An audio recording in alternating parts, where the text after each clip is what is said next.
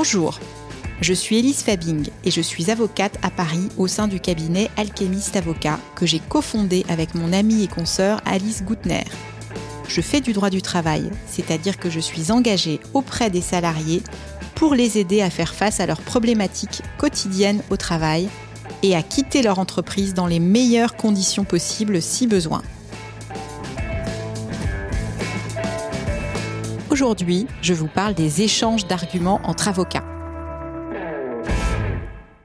Après le bureau de conciliation, vient le temps des échanges d'arguments entre les parties et entre avocats si vous êtes accompagné par un avocat, ce qui n'est pas obligatoire. L'échange des arguments est un moment important pour respecter ce que l'on appelle le principe du contradictoire. Alors le contradictoire, c'est le principe selon lequel toutes les parties doivent pouvoir avoir connaissance de tous les arguments et de toutes les pièces qui sont soumises à l'appréciation du Conseil de prud'homme. Les avocats parlent de conclusion ou d'écriture pour évoquer le document dans lequel ils font état de leurs arguments. Le moment de l'échange des arguments est aussi parfois le moment de la négociation. Lorsque l'employeur doit se défendre, il réalise la faiblesse de son argumentation et l'importance de son risque contentieux c'est-à-dire son risque de perdre le procès avec les conséquences financières que cela implique. Étant donné que j'aime faire des requêtes très complètes, je dis au bureau de conciliation que celle-ci va à la conclusion, ce qui permet de gagner un peu de temps de procédure, car je n'ai pas besoin d'une date pour conclure. Lorsque, pour les besoins de la défense de mon client, j'ai besoin de communication de documents d'entreprise, par exemple le registre d'entrée et sortie du personnel pour prouver un turnover, ou la communication de bulletins de salaire d'homologues masculins pour prouver une discrimination salariale sexiste, je fais une sommation de communiquer à mon adversaire en lui demandant les éléments officiellement. Il n'est pas obligé de les communiquer, mais les conseillers tiendront compte de son refus. Mon adversaire a donc une date de procédure pour conclure, c'est-à-dire pour présenter ses arguments. Alors je connais plein d'avocats employeurs géniaux, bienveillants, confraternels et loyaux qui se comportent de façon exemplaire devant le Conseil de prud'homme et je leur passe le bonjour et leur dis à quel point c'est précieux d'avoir de bons adversaires et que je les aime, mais certains profitent des délais à rallonge du Conseil de prud'homme pour préserver la trésorerie de leurs clients. Il est ultra fréquent que le confrère adverse n'adresse pas ses arguments à la date prévue. Dans ce cas-là, à l'audience, il pourra demander un report de la date de plaidoirie. L'objectif pour moi est que le dossier soit jugé le plus rapidement possible. Je vais donc éviter tout risque de renvoi à une date ultérieure pour des histoires de délai de communication non respectés.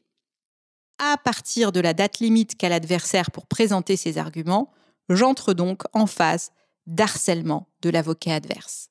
Je demande deux fois par semaine où il en est et s'il peut me communiquer de façon urgente ses écritures pour que je puisse répondre et être prête à l'audience de plaidoirie.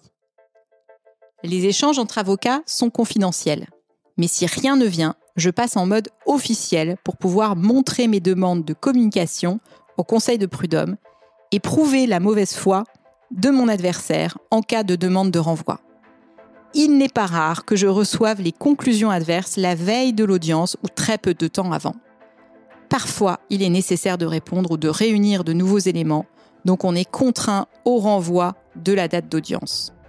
Mais souvent, comme je considère que, comme je l'expliquais dans l'épisode précédent, l'important c'est la cour d'appel, je décide plutôt de préparer en urgence des conclusions en réponse que je produis dès que possible. Nous passons parfois avec mes clients de folles soirées de préparation de défense en urgence juste avant l'audience.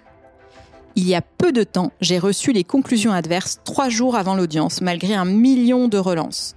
J'ai réussi à conclure en réponse la veille, j'ai tout communiqué au confrère. Il a demandé un renvoi car il estimait ne pas avoir eu assez de temps pour préparer sa réplique à mes conclusions en réponse.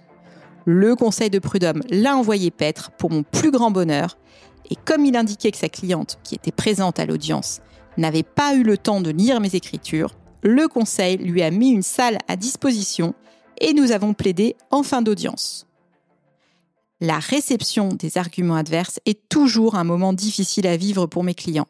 J'ai pas mal de clients qui entrent dans une colère noire ou qui dépriment. Il faut vous souvenir que les arguments adverses sont destinés à la procédure, à la défense de l'employeur.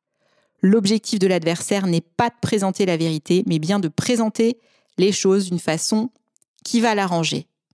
Parfois, les avocats adverses ne font pas dans la dentelle et attaquent mes clients sur le plan personnel. Certains sont attaqués très personnellement, notamment en cas de harcèlement. On essaye de mettre en avant des pans de leur vie privée pour montrer qu'ils sont fragiles. J'ai par exemple eu une cliente, une femme harcelée sexuellement, dont on a mis en avant la vie de femme divorcée célibataire pour justifier des agissements de son manager. C'est évidemment révoltant. Mais ensuite, c'est la libération. On conclut en réponse et vous allez mieux. Les écritures d'avocats ont, selon moi, des vertus réparatrices.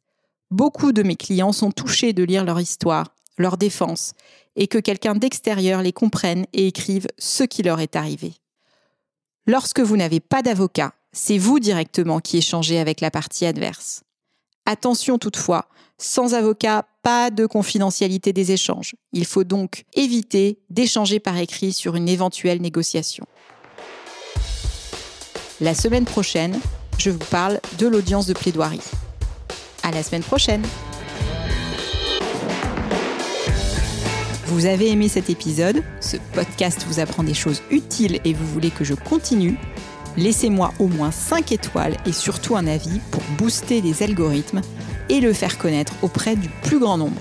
Merci pour votre soutien.